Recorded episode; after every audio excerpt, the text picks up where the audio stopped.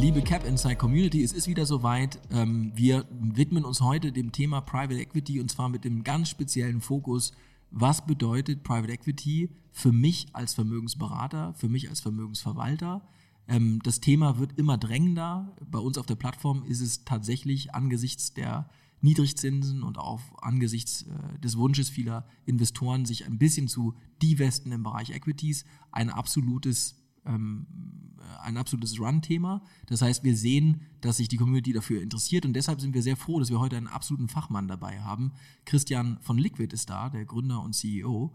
Und wir freuen uns, dass wir berichten dürfen aus Berlin und wir wollen der Frage nachgehen, warum ich mich als Vermögensberater und auch als Vermögensverwalter mit diesem Thema einfach beschäftigen muss und auch was ich ganz konkret tun kann, um meiner Kundschaft diese High-Yield-Asset-Klasse zugänglich zu machen. Christian, ich freue mich, dass du da bist. Danke. Ich würde sagen, wir starten einfach mal gleich rein und ähm, ich denke, die meisten Vermögensverwalter und auch die meisten Vermögensberater, denen wird sowohl Liquid was sagen als auch HQ Trust. Trotzdem nochmal, wer seid ihr, was macht ihr und wo wollt ihr hin? Ja, Liquid ähm, versteht sich seit jetzt ungefähr ähm, drei Jahren als digitale Alternative zur Privatbank. Ähm, wir sind ähm, auf der einen Seite Vermögensverwalter, ähm, geben auf der anderen Seite unseren Kunden aber auch Zugang zu Anlageklassen, ähm, die bisher für auch vermögende Privatanleger sehr, sehr schwer oder nur auf sehr unattraktive Art äh, zugänglich waren. Und ähm, da ist Private Equity ein Beispiel von. Ähm, wir arbeiten, ähm, du hattest es kurz erwähnt, äh, sehr eng mit unserem ähm, Gesellschafter Haku Trust, dem Multifamily Office der ähm, Familie Harald Quandt. Und äh, sehen vor allen Dingen im Bereich Private Equity, dass ähm, es eigentlich nur mit einer derartigen Zusammenarbeit äh, möglich ist, an die entsprechenden äh, Top-Fonds ähm, ranzukommen, die ähm, im Private Equity-Bereich natürlich immer die sind, die auch über Jahre die stärkste Performance gezeigt haben. Nun ist aber Private Equity ja auch eine Anlageklasse, die traditionell gerade bei Vermögensverwaltern, die im Schnitt kleinere Kunden betreuen, aber auch bei Vermögensberatern ja eben kein Thema gewesen, genau aus den Gründen. Die äh, Mindestzeichnungstickets sind einfach unglaublich hoch. Mhm. Also gerade wenn ich direkt rein will, ist es eigentlich unmöglich, ähm, selbst für wohlhabendere Klientel reinzuschauen äh, oder reinzukommen. Und das andere ist natürlich auch, dass dieser gesamte Bereich bis jetzt ohne Vermögens, also ohne die große Masse an Vermögensverwaltern auch klargekommen ist und auch ohne Vermögensberater ändert sich da was? Beziehungsweise ich stelle es mal andersrum. Unsere Hörer interessiert ja vor allem, wie kann ich als Vermögensberater oder auch als Verwalter, der gerade zuhört, denn von diesem, sage ich mal, Trend auch profitieren? Der ist ja sehr, sehr berechtigt, weil er auf Fundamentalentwicklung ähm, ähm, basiert. Also was kann ich tun? Ist ja schön, dass Liquid da sehr erfolgreich ist, aber gibt es Möglichkeiten mit euch äh, zusammen, dort tatsächlich auch diese Vorteile für die Kunden der jetzt zuhörenden Verwalter und Berater ähm, zu nutzen? Ja, natürlich. Und wir arbeiten ähm, sehr häufig und sehr gerne sowohl mit ähm, anderen Vermögensverwaltern als auch mit Vermögensberatern, ähm, weil wir einfach sehen, dass eine punktuelle Zusammenarbeit gerade bei einer Anlageklasse wie Private Equity ähm, durchaus im beidseitigen Interesse ist. Also ähm, die, ähm, um bei den Vermögensverwaltern zu bleiben, die Vermögensverwalter, die ihre Kunden an uns äh, für Private Equity ähm, weiter vermitteln, ähm, behalten natürlich die Kundenbeziehung, die sie in vielen Fällen seit Jahren haben. Und äh, wir sind da natürlich auch in keiner Weise ähm, in, interessiert, die zu unterbrechen. Aber sie bekommen halt über uns ähm, einen Zugang, ähm, den wir selbstbewusst sagen würden, sie sonst in, in den seltensten Fällen bekommen würden.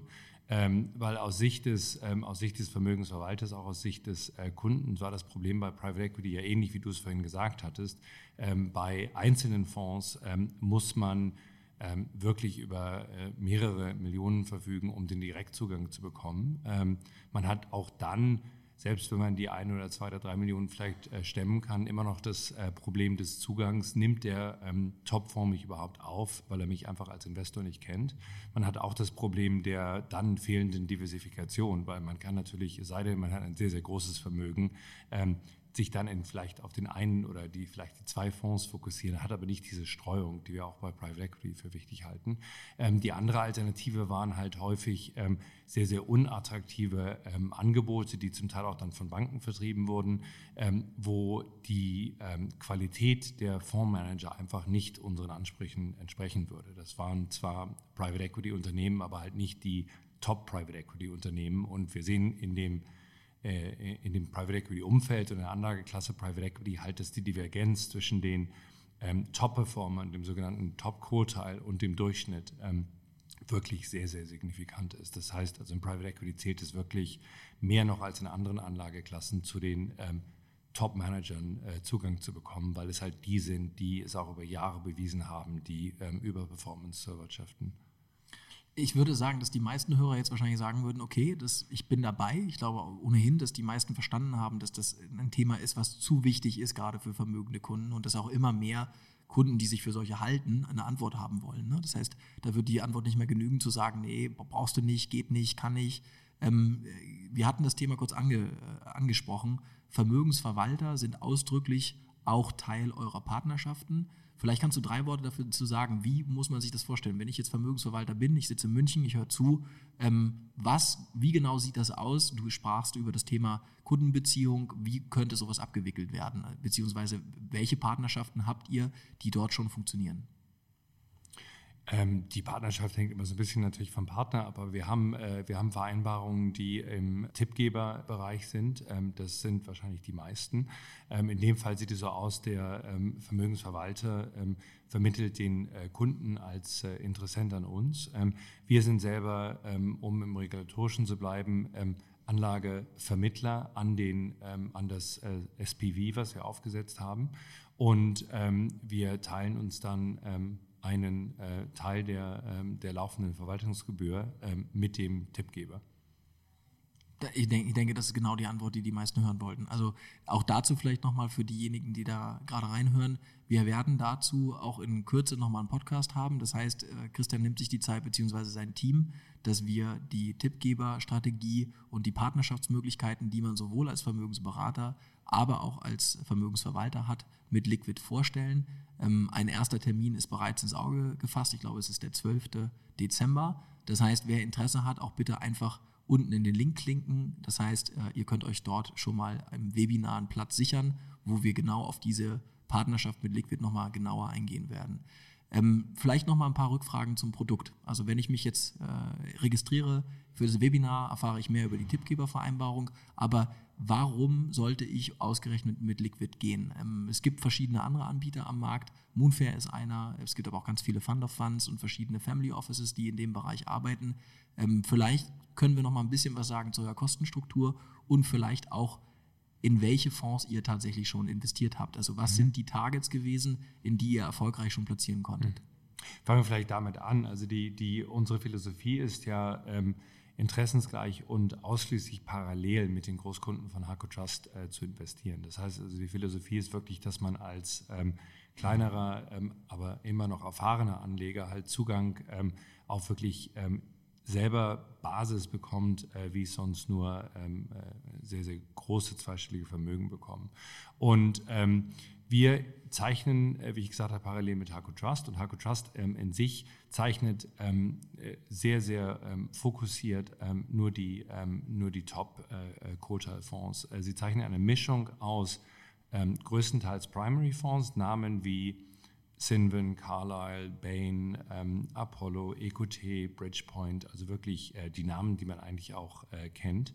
daneben aber auch eine Allokation in äh, Secondary ähm, äh, Funds, Anbieter wie äh, Lexington, äh, weil natürlich eine Herausforderung im Private Equity ist, dass es etwas dauern kann, das, ähm, das Portfolio sonst aufzubauen. Und der Vorteil von einer Secondary-Allokation ist halt, dass man das ähm, Geld der Kunden damit auch ähm, schneller investiert hat und natürlich auch die Rückzahlung am Anfang schneller zu kommen. Also das ist die, das ist die Philosophie sehr auf ähm, parallele Interessen ähm, fokussiert. Wir haben also auch in der Investment Policy ähm, ganz klar, dass wir nur zeichnen, wenn ähm, Harco Trust zeichnet.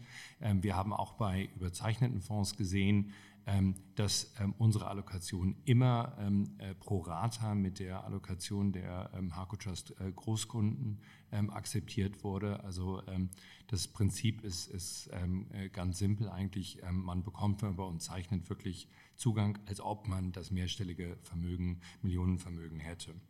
Wir zeichnen typischerweise zwischen 8 und 15 Zielfonds, ähm, diversifiziert über Regionen. Ähm, wir haben natürlich Europa, Nordamerika, aber auch Asien drin, aber wie gesagt halt auch Strategien. Das heißt, diese, diese Teilung nach Primärfonds und Secondary Fonds ist auch ähm, bei uns Teil des Systems.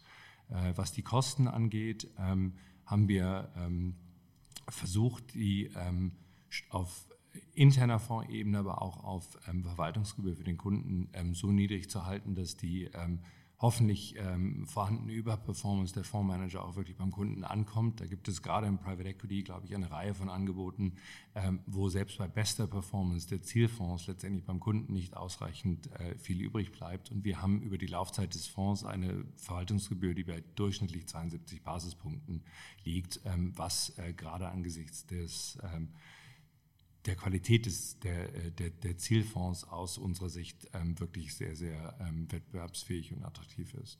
Was uns ja auch, sag ich mal, aufgefallen ist, wir haben uns ja einige Anbieter auch angeschaut, wir haben auch einige auf der Plattform. Ähm, das, was man die meisten ja übersehen, ist, dass neben der, der Expertise des Fondsmanagers, den ihr liefert, ähm, dazwischen ja auch ein Selekteur sitzt. Das heißt, dass man eben das Multifamily Office von ähm, Harald Quandt da hat mit der gesamten Expertise, wenn es darum geht, eben die Entscheidungen zu treffen, ähm, zu analysieren, die besten Selektionen vorzunehmen. Das heißt, ihr habt eben in der Gebühr nicht nur die Setup-Kosten für euer SPV und auch eure eigenen Kosten, sondern ihr habt eben auch nochmal ein führendes deutsches Family Office, was quasi als Intermediär Selektion vornimmt und dann den Zugang zu den Top-Managern. Ähm, äh, ich denke, das ist ein Aspekt, der wirklich einzigartig ist. Also wir kennen ihn so nicht im Markt, mhm. äh, schon gar nicht zu den Kosten und insofern sicherlich auch ein, eine, eine, Value Proposition ähm, auch für die ähm, Investoren, die am Ende anlegen. Christian, ich ähm, sage danke. Vielen Dank.